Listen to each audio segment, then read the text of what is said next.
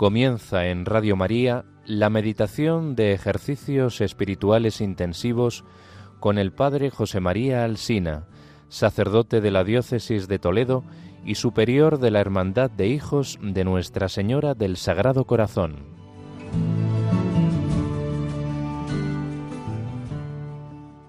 Después de haber escuchado la llamada de Cristo Rey eterno y universal, nos disponemos a contemplar los misterios de la vida del Señor, para que conociéndolo le amemos y le sigamos. El fin de los ejercicios es elegir, elegir aquello que me conduce a cumplir la voluntad de Dios, amar y hacer amar a Jesús. Esta elección debe estar precedida por un proceso de purificación por un lado y de enamoramiento, purificación de mis intenciones, acciones y operaciones, de todos mis pecados, pero también de los desórdenes que hay como consecuencia de mis pecados. Y por otro lado, de enamoramiento, de amor apasionado hacia la persona de Jesucristo. Solamente podemos hacer la voluntad de Dios si nos encontramos con Jesús como una persona viva, como un corazón que me ama y me sigue amando. Solamente puede elegir aquel que tiene experiencia del amor personal del Señor.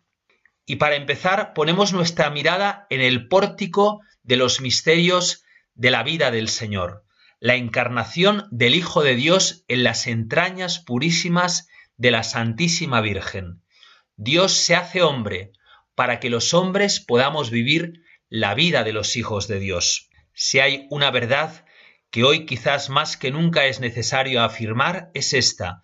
Dios se ha hecho hombre, Dios se ha encarnado. El Concilio Vaticano II de la Constitución Apostólica Gaudium et Spes nos decía que el misterio del hombre solamente se esclarece verdaderamente a la luz del misterio del Verbo encarnado.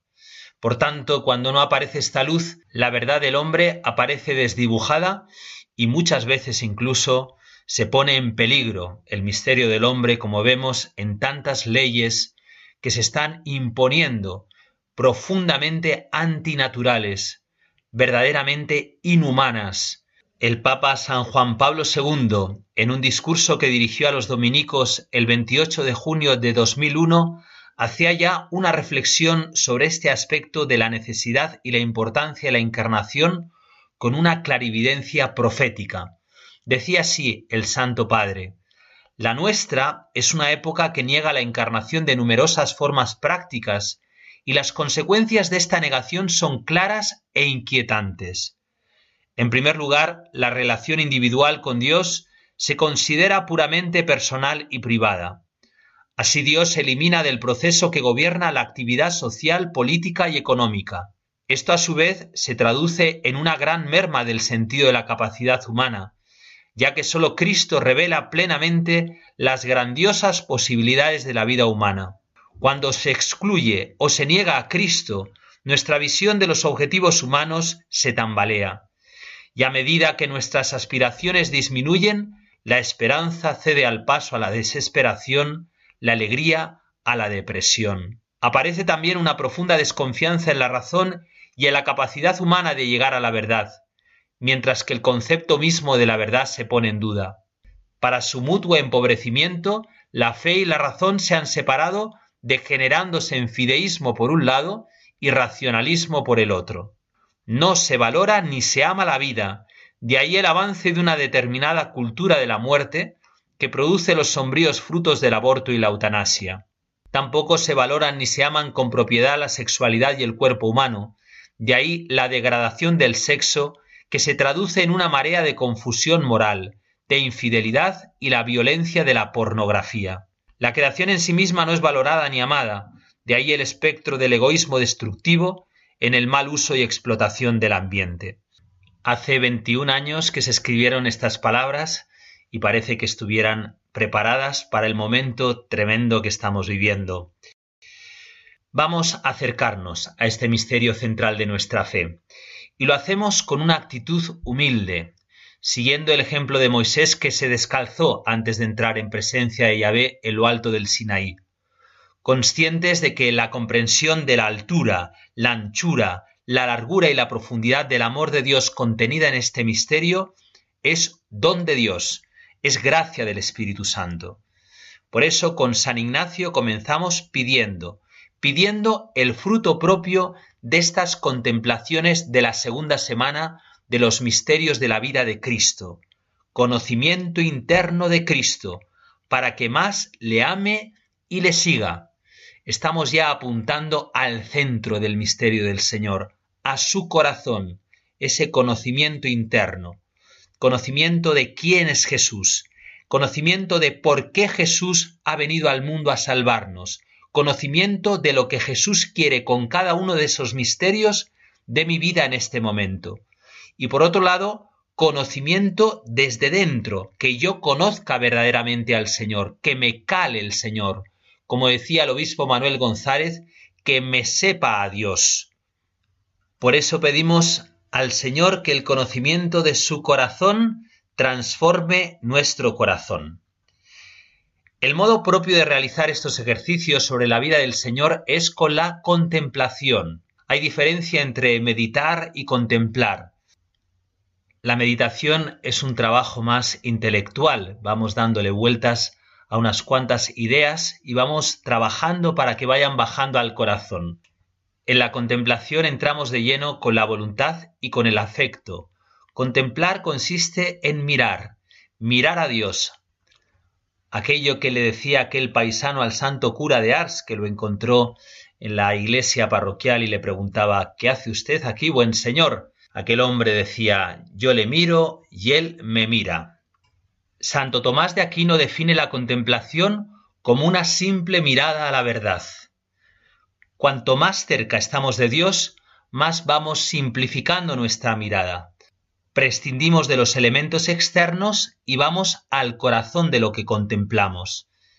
Esa mirada simple, propia de la contemplación, produce una transformación interior por la que podemos llegar a decir, ya no soy yo, sino Cristo quien vive en mí. Dios nos ha mostrado el rostro de su Hijo amado Jesucristo para que contemplándolo nos unamos a Él y vivamos su misma vida divina.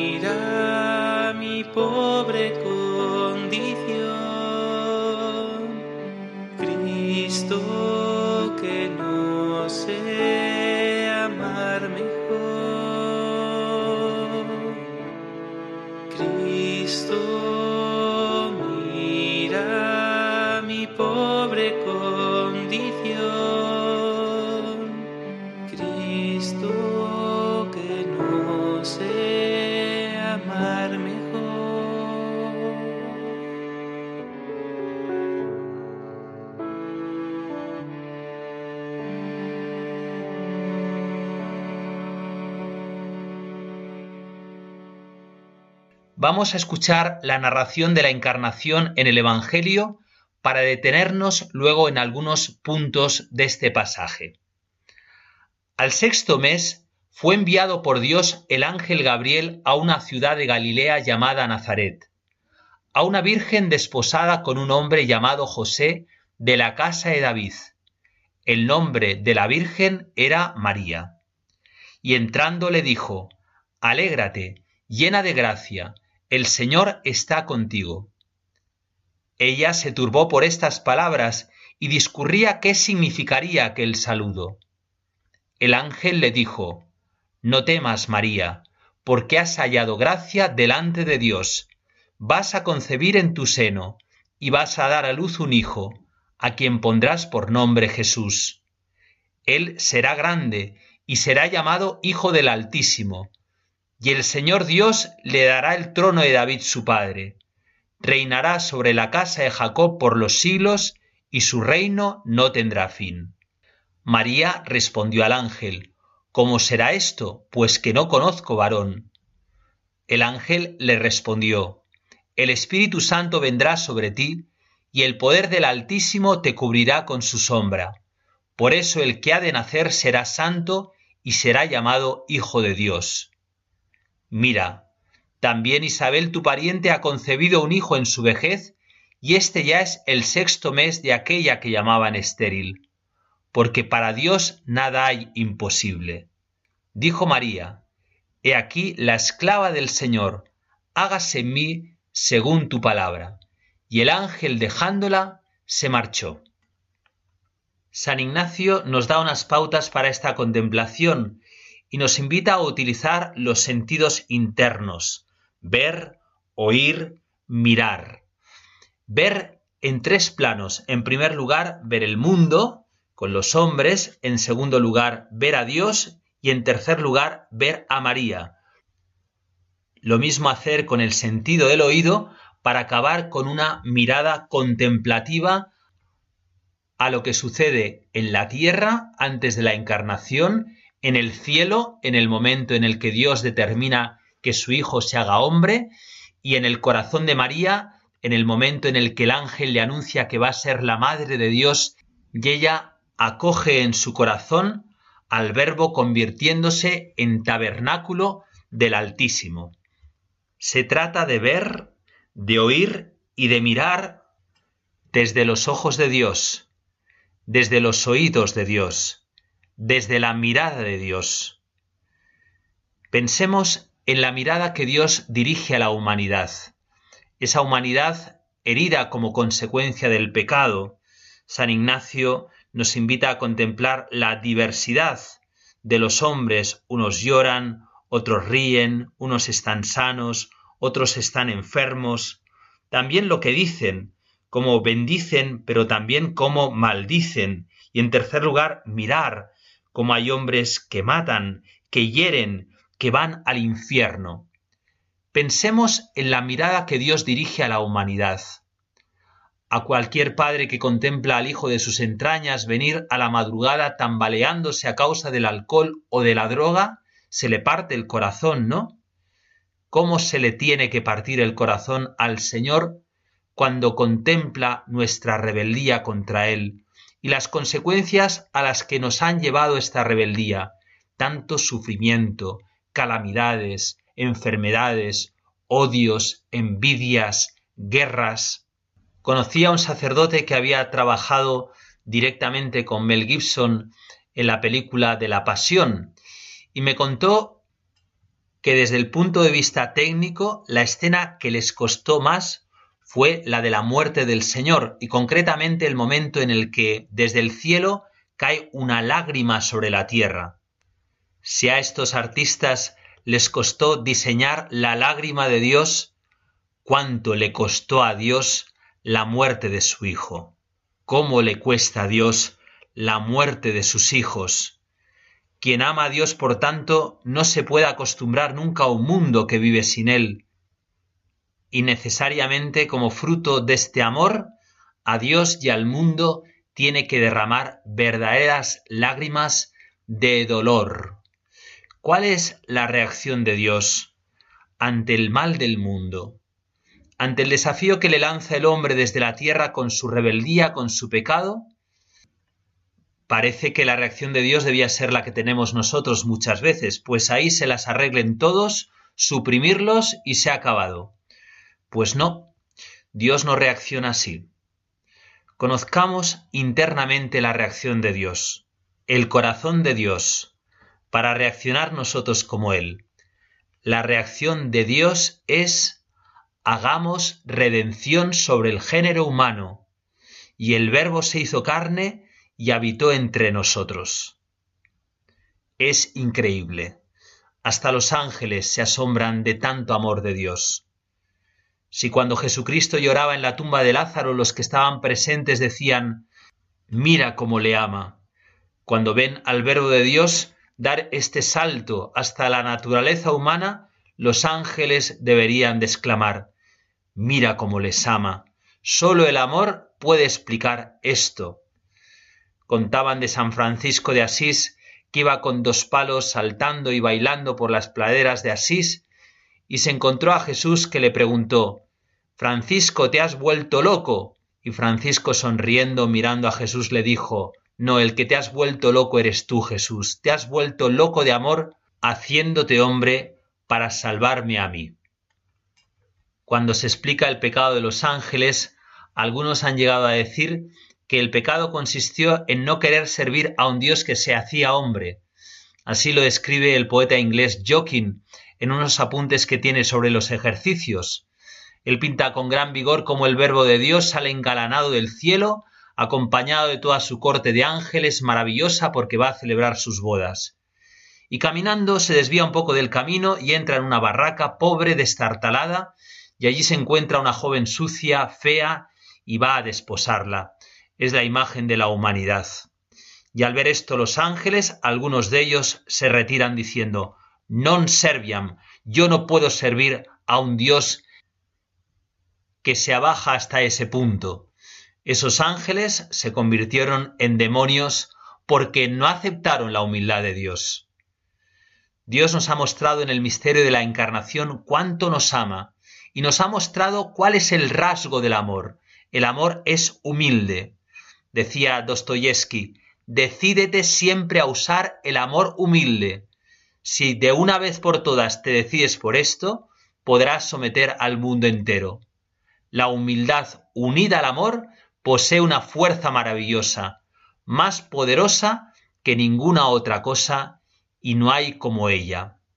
Tenemos que aprender a mirar, tenemos que aprender a oír en qué consiste esta humildad, y esto solo podemos hacerlo contemplando el misterio de Dios que se abaja. Nuestra mirada ahora como una especie de zoom de una cámara se acerca al lugar de Nazaret. Ahí vemos a María, lugar recóndito del mundo, en el que Dios pone su mirada para establecer una alianza eterna con el hombre. Nos fijamos que el Señor no envía a su ángel ni a Roma, ni a Atenas, ni a Jerusalén, sino a un pueblecito que ni siquiera aparece en la Biblia. Y pensamos en quién se fija en la pequeña María, su pureza, su sencillez, su humildad, enamoran a Dios. Contemplando la mirada de Dios a María, descubrimos cuáles son los gustos de Dios.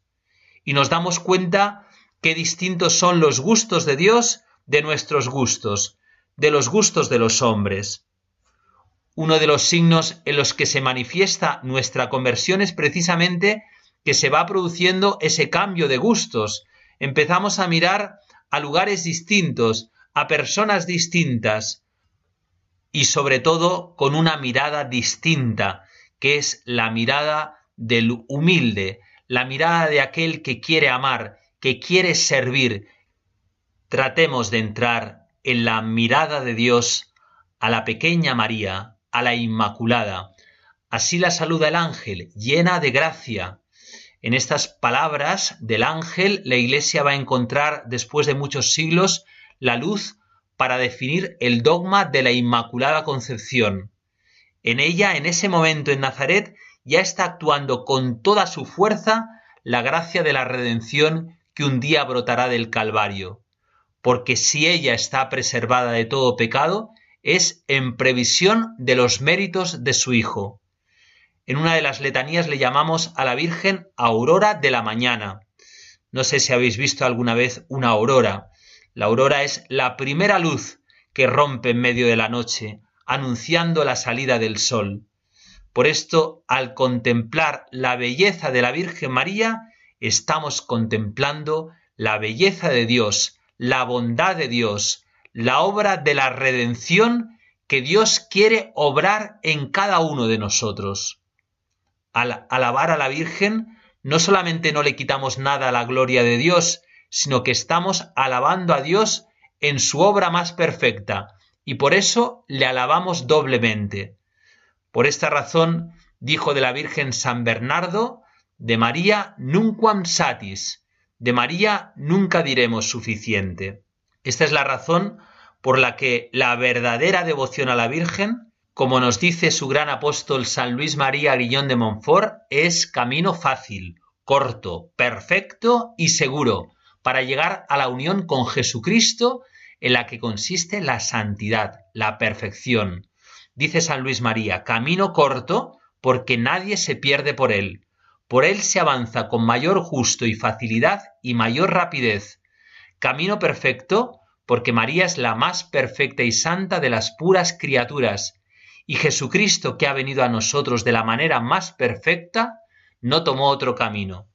Y camino seguro, pues el oficio de la Santísima Virgen es conducirnos a Jesucristo, así como el de Jesucristo es conducirnos al Padre.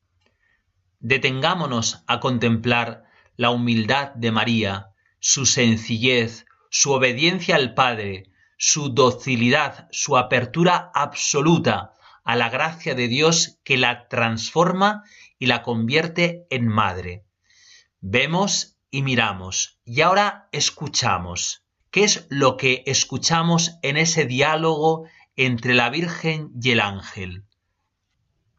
El ángel anuncia a María que va a ser la madre del Salvador y ella le presenta una duda. ¿Cómo será eso? Pues no conozco a varón.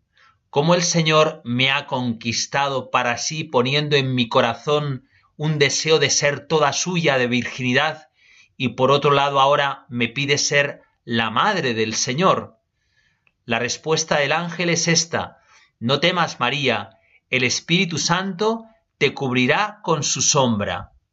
El ángel nos muestra cómo la virginidad no sólo no es ningún impedimento para que se realice en ella la encarnación del Verbo, sino que es la condición necesaria que Dios exige de su criatura para hacerla su madre.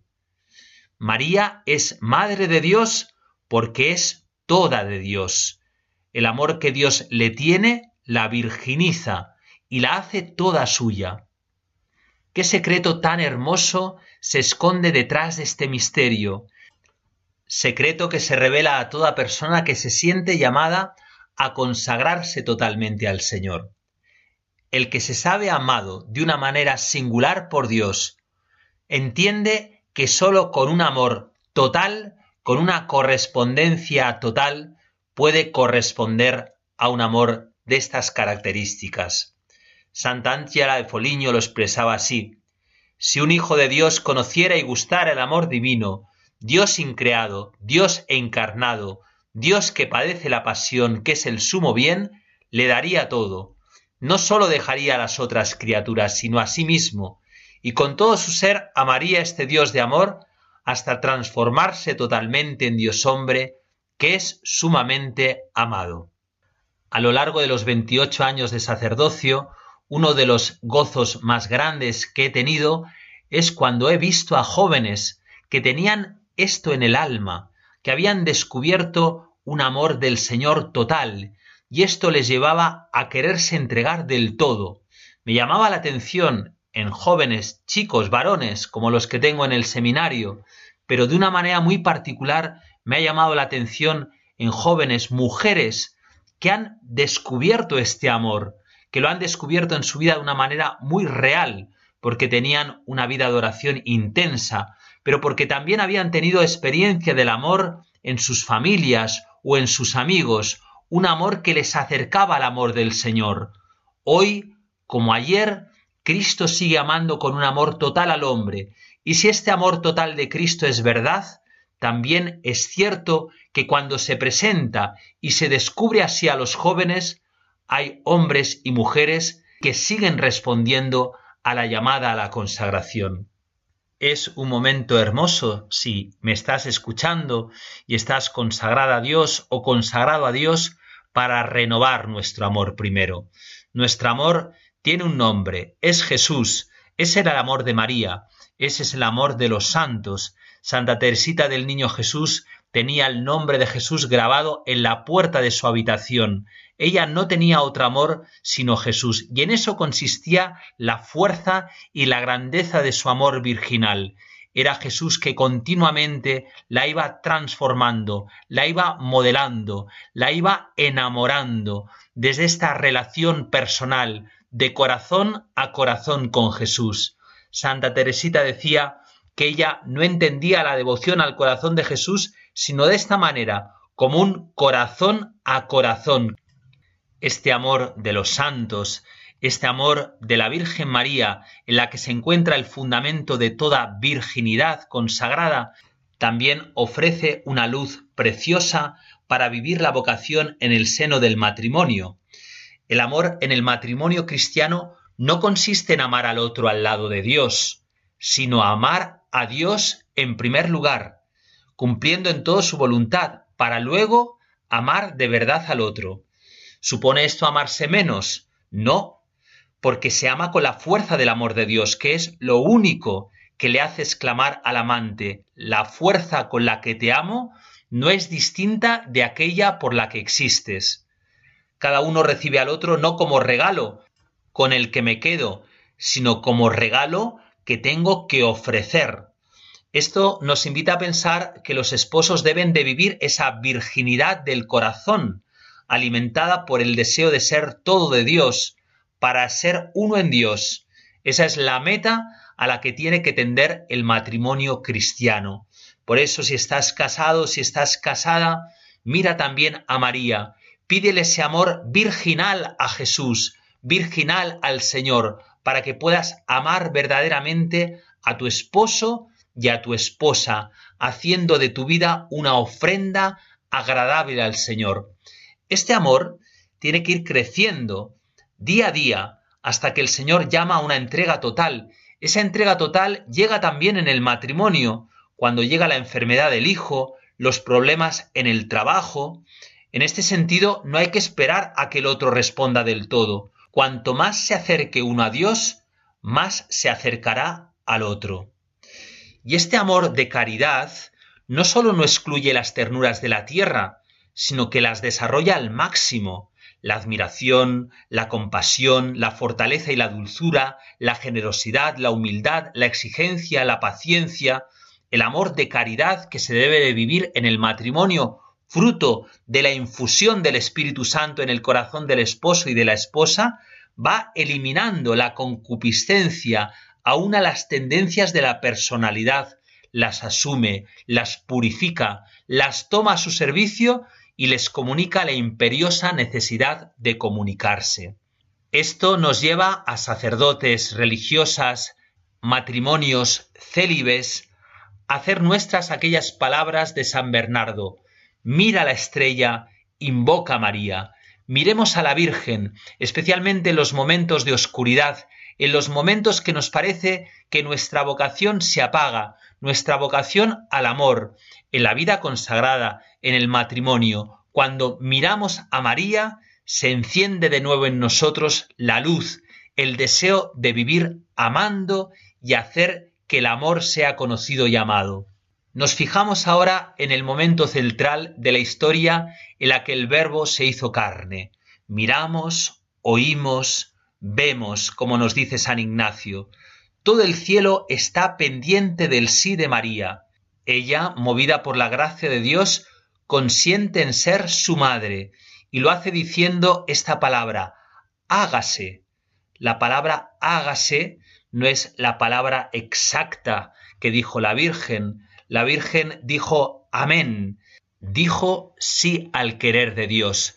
Dijo que sí que quería lo que Dios quería, como Dios lo quería, cuando Dios lo quería. La iniciativa la lleva siempre Dios. Ella consiente en aquello que Dios le pide, dejando a Dios actuar en ella. Este momento definitivo de la historia de la salvación viene a ser expresión del misterio de cómo actúa la gracia en nosotros, nos precede, nos acompaña y finaliza verdaderamente nuestro consentimiento, pero necesita nuestro consentimiento. Misterio tremendo, como dice San Agustín, el que te creó sin ti, no te salvará sin ti. Por esta razón vemos en el Amén de María, por una parte, la misericordia de un Dios que llama a colaborar a su criatura y por otra, la docilidad y la entrega de la esclava del Señor que deja hacer en ella su obra. Dejar a Dios hacer en nosotros su obra. Mirando a María, se lo pedimos a ella, se lo pedimos al Espíritu Santo, que dejemos actuar la gracia de Dios en nosotros, para que, como dice una de las oraciones colectas más bellas del año litúrgico, nuestras obras comiencen en Dios como en su fuente y tiendan a Él como a su fin.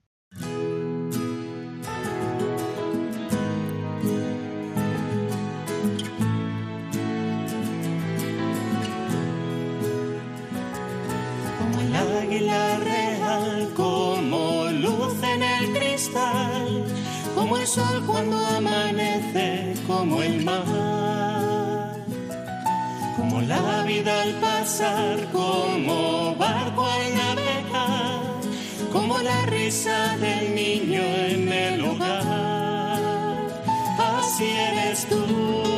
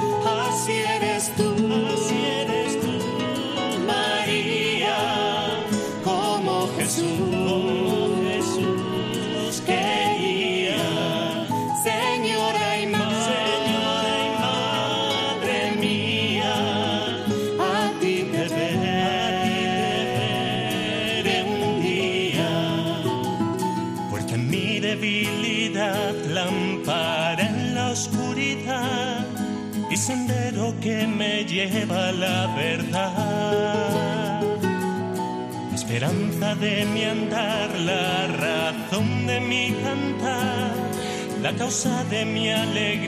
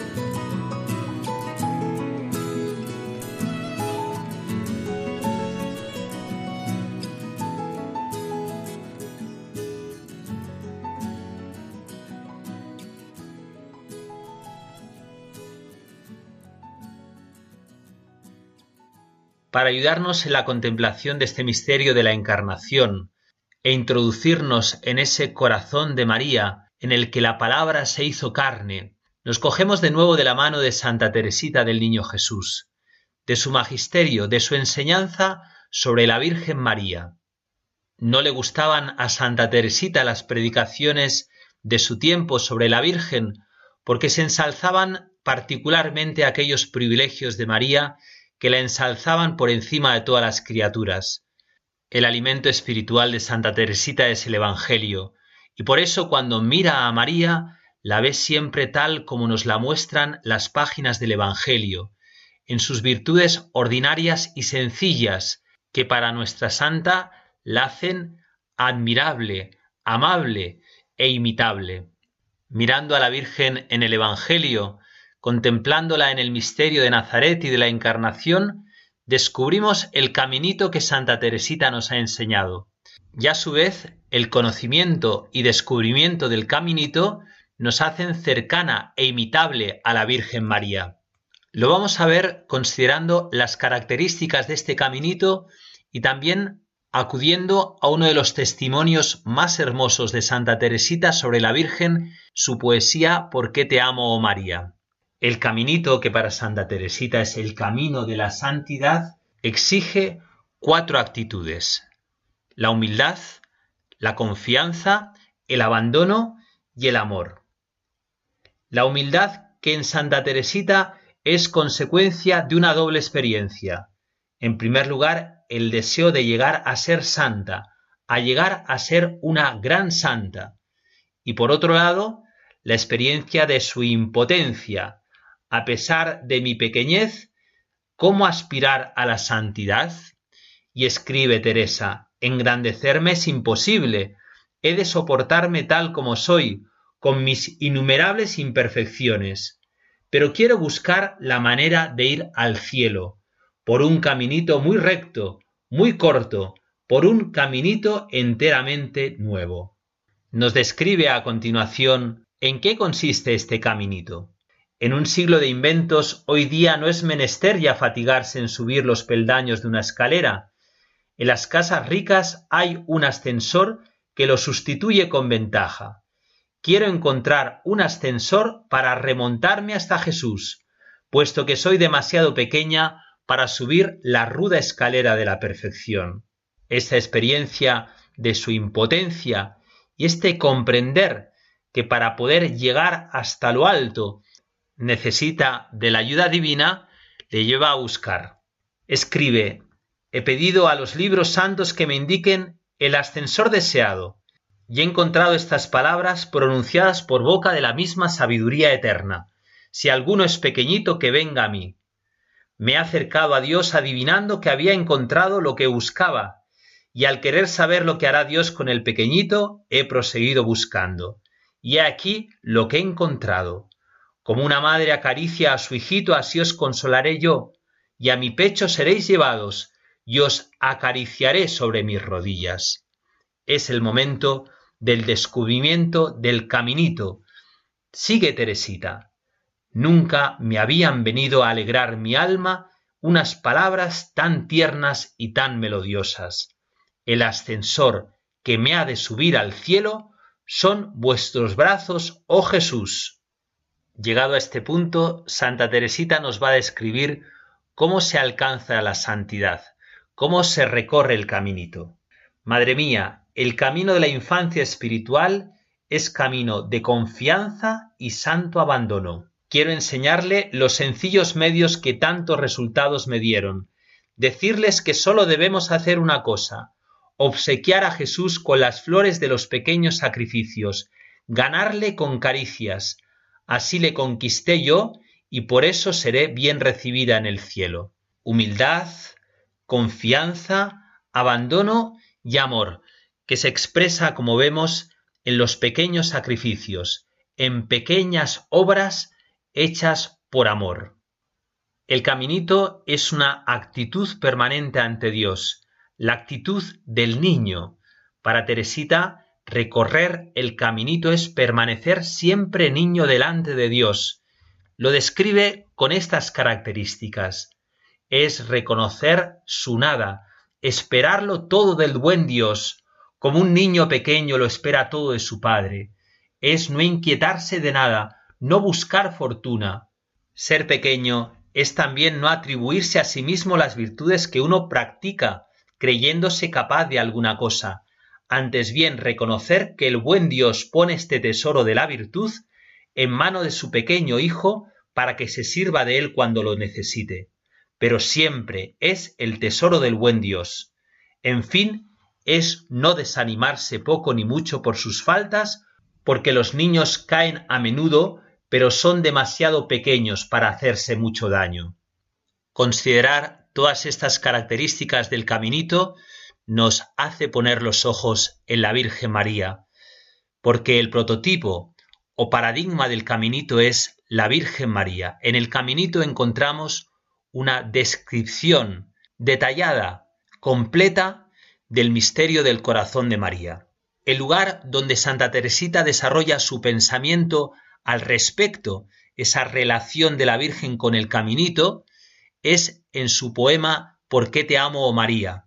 Este poema lo compone Teresita al final de su vida, cuando ya ha comprendido todo lo que el Señor le ha querido dar a conocer sobre su misterio, misterio que luego ella va a tener la misión de dar a conocer al mundo y a la Iglesia. Este poema comienza por confesar su sintonía con la Virgen en el primer peldaño del caminito, que es la humildad. Junto a ti, María, me gusta permanecer pequeña. Esta pequeñez se realiza, se desarrolla en la vida en las virtudes ordinarias, a diferencia de los grandes santos que llevaron una vida cuajada de actos heroicos y relumbrantes, la vida de María es una vida en todo sencilla. Yo sé que en Nazaret, oh Madre llena de gracias, viviste sin pretensiones en una extremada pobreza, nada de raptos, éxtasis o milagros. Oh Reina de los selectos, adornar vino tu existencia. La Virgen vive esa actitud permanente de infancia espiritual no sólo para ella, sino para darnos a conocer a nosotros el caminito. Hemos de entender ese caminito en María como luego lo es en Teresa como un carisma que está al servicio de los otros.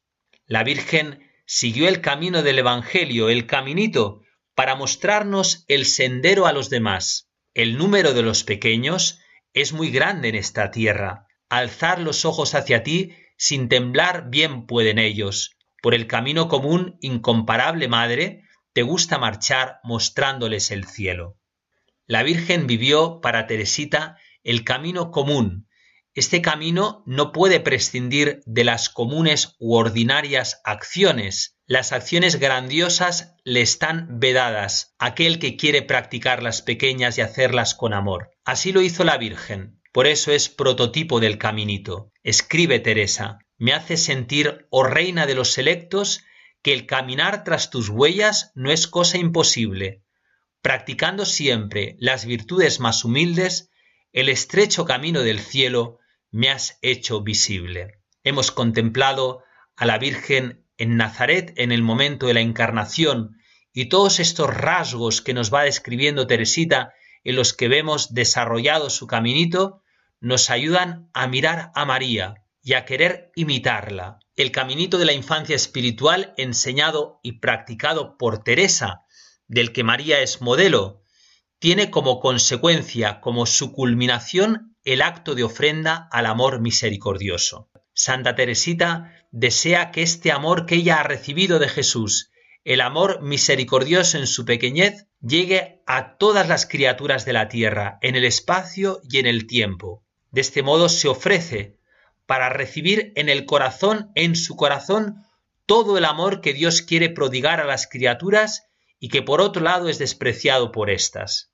Este acto de ofrenda, Santa Teresita lo realiza mirando a la Virgen, a los pies de la imagen de la Virgen de la Sonrisa, teniendo en ella el modelo y también la intercesora fundamental, la intercesora especial. Escribe hacia la mitad de esta fórmula de consagración. Os ofrezco, oh bienaventurada Trinidad, el amor y los méritos de la Santísima Virgen mi Madre querida, A ella le confío mi ofrenda, rogándole que os la presente. La Virgen es quien presenta a Jesús su ofrenda porque es verdaderamente quien ha puesto el caminito en el corazón de Teresa. Ahora Teresa se quiere poner en las manos de Jesús que le ha enseñado el caminito a través de María. La Virgen para Santa Teresita no solo es la mejor intercesora, sino el acabado modelo de esa misma ofrenda. Leyendo el caminito de Santa Teresita, descubrimos a María, y mirando a María, descubrimos la profundidad de este caminito. En el caminito y en el acto de ofrenda al amor misericordioso vemos reflejado el sí de María, el amén, ese camino que ella recorrió desde Nazaret hasta la cruz, ese camino que la Virgen quiere recorrer en cada uno de nosotros. Mirando a María con los ojos de Santa Teresita, acabamos nuestra meditación diciendo, hágase en mí según tu palabra.